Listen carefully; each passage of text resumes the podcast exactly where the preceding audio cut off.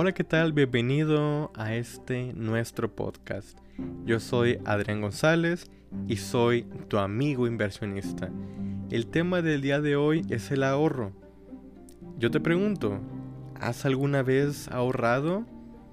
Sí, es, es eh, yo creo que todos hemos ahorrado alguna vez en nuestra vida, sí, por diferentes razones, pero digo, es bueno cuestionarse sobre ello. Te preguntarás, ¿para qué sirve? Bueno, primero que nada, es algo que nos da esa tranquilidad, esa paz interna de sentirnos tranquilos, de anticiparnos a diversas situaciones en el futuro que nos deben estar y seguridad. El ahorro es también importante para conseguir eh, cosas buenas, por ejemplo, ahorra para una casa, ahorra para un coche o, alguna mejora en nuestro hogar o cualquier mantenimiento que se requiera. Es importante darle siempre un objetivo al ahorro, sin, no simplemente ahorrar por ahorrar, ya que digo, es algo bueno, eh, pero si lo hacemos con un objetivo, será mucho más fácil y nos dará mucho más ánimo hacerlo. Ese es el lado bueno de ahorrar, el sentirnos motivados, el sentirnos con esa intención las eh, áreas de oportunidad que por ejemplo nos dan las ventajas de ahorro es que a veces hay descuentos de algo que ya sabemos que necesitamos y por este momento hay un descuento. Entonces es importante tener ese ahorro. Entonces hay a veces esas áreas u oportunidades que podemos eh, lograr si tenemos el ahorro. Y te preguntarás, ¿por qué la gente no ahorra? Bueno, aquí te vienen cuatro puntos importantes que yo identifiqué. La gente no ahorra porque cree que no gana lo suficiente. Es decir, que ellos quisieran ganar más dinero para así ahorrar, porque no les alcanza para la renta, para su comida, para el transporte público, para la gasolina, en fin, diversas razones. El segundo punto es porque no se saben organizar, no tienen control de sus gastos, no a veces depende del tipo de, trabajo que tengas, puede que ni siquiera sepan cuánto ganan. Digo, la mayoría de la gente que trabaja, que es eh, que tiene un sueldo, pues sabe cuánto gana, pero a veces no se organiza y no tiene ese control de las cosas o bien no tiene designada una fecha para eso. La tercera razón no ven ese dinero al utilizarlo. Es decir, creen que pierden la oportunidad de seguir disfrutarlo. Perdón, de seguir disfrutándolo. Entonces, ellos dicen, ¿por qué voy a ahorrar estos 500 pesos y voy a evitarme esa salida a un concierto, a un café, a un paseo? Entonces yo, yo considero que esa es una razón que la gente cree que se pierde cosas por ahorrar y en vez de ver en su futuro, pues quieren ver esa satisfacción instantánea. El punto número 4 es no designar un objetivo ni fechas para ahorrar. Es decir, ni claro, cantidades tampoco. Piensan que tienen que ahorrar o a veces ni siquiera tienen esa intención. Piensan voy a ahorrar esta quincena, la siguiente no. Entonces es importante siempre pensar qué quiero, cuándo lo quiero, y eso me va a ayudar a pensar cuánto necesito y dividirlo en el tiempo, ¿sí? que lo quiero adquirir, y eso nos va a dar un plazo y cantidades. ¿Tú por qué crees que no has podido ahorrar?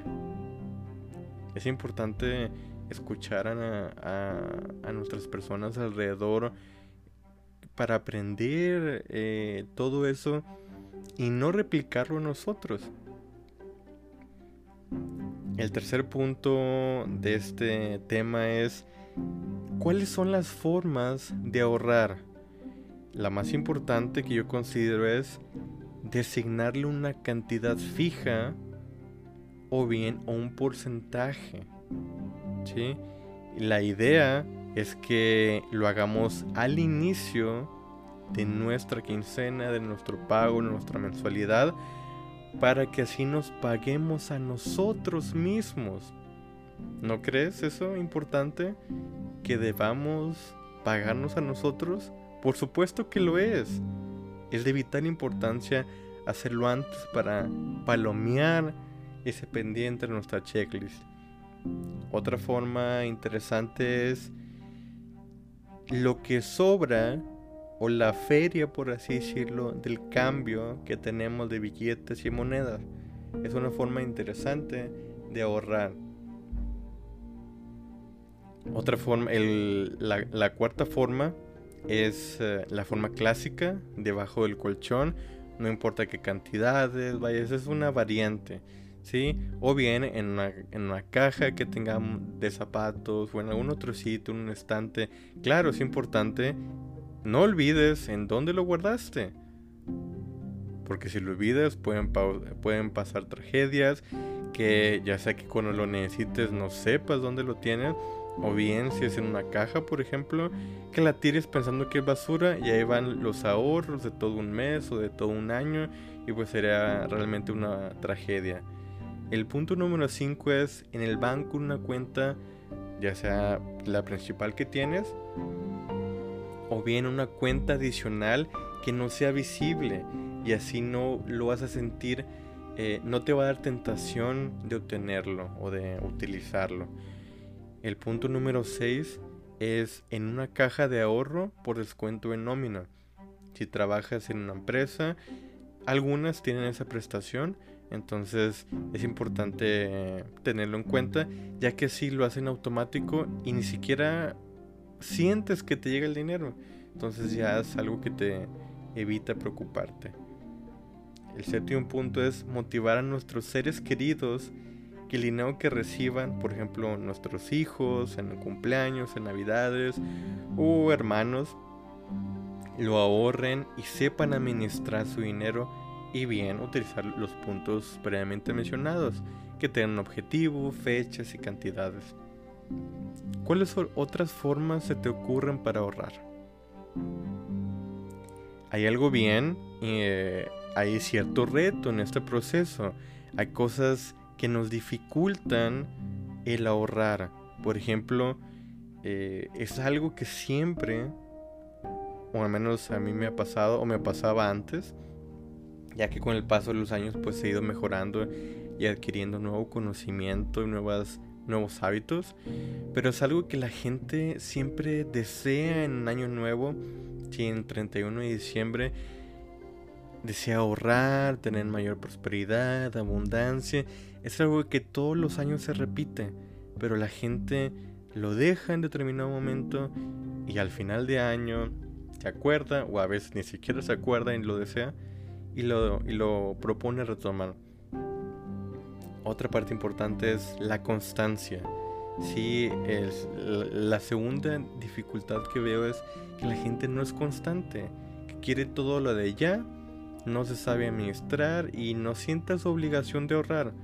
Si, por ejemplo, a diferencia de un descuento de nómina para una caja de ahorro, pues no sienten esa obligación de, ah, ahí lo tengo, nada, después ahorro, la siguiente quincena mejor. Sí, ahorita me llegó un pago de un servicio, de la luz, el gas, que vino fuerte, eh, por ser verano, por ejemplo, y gastamos en el aire acondicionado, hubo más, eh, eh, más costo en la luz en ese aspecto, entonces no sienten esa obligación consigo mismos. Entonces, es algo repetitivo que nunca se hace y es un ciclo vicioso que se repite año con año. Y dos, la constancia, ¿sí? que no sienten esa obligación de hacerlo constantemente porque se pueden perdonar. Una de las formas más fáciles yo considero para ahorrar es imaginarnos qué haríamos con ese dinero. ¿Sí? ¿A poco no sentirías alegría y motivación para seguir más y más y más? Por supuesto que sí. Es algo que te ayudaría a continuar, a creer que es posible.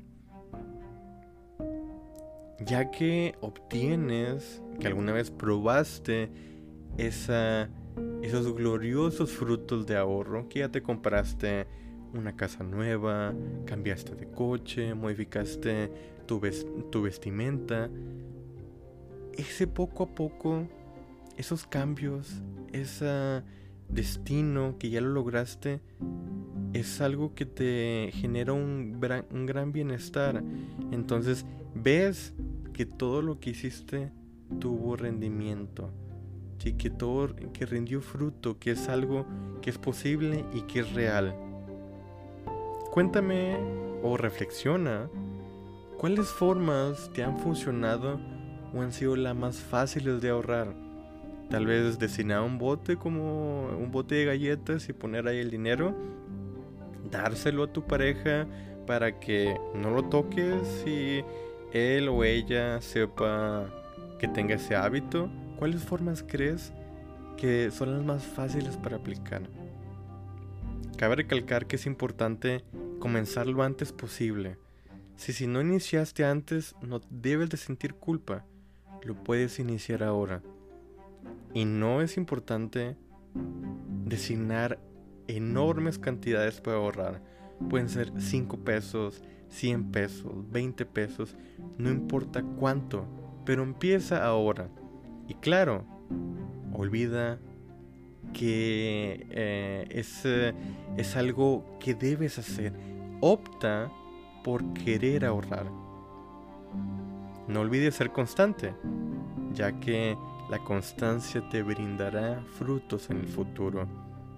Hablando sobre el futuro, hay que preocuparnos nosotros mismos por lo que nos pasará cuando lleguemos a la edad adulta, cuando lleguemos a la tercera edad y queramos jubilarnos, que por cierto es un tema que después tendremos en este podcast.